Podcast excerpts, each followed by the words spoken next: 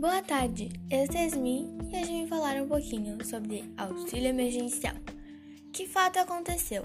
Conforme o governo federal, é um benefício financeiro destinado aos trabalhadores informais, microempreendedores individuais, autônomos e desempregados, que tem por objetivo fornecer proteção emergencial no período de enfrentamento à crise causada pela pandemia do novo coronavírus. As pessoas envolvidas são as pessoas carentes, necessitadas, trabalhadores informais, microempreendedores individuais, autônomos e desempregados. Quando aconteceu? O auxílio emergencial começou a ser pago dia 9 de abril de 2020. O governo confirmou que pagaria duas parcelas exatas do benefício, porém não está definido se o valor continuará mantido ou se sofrerá redução.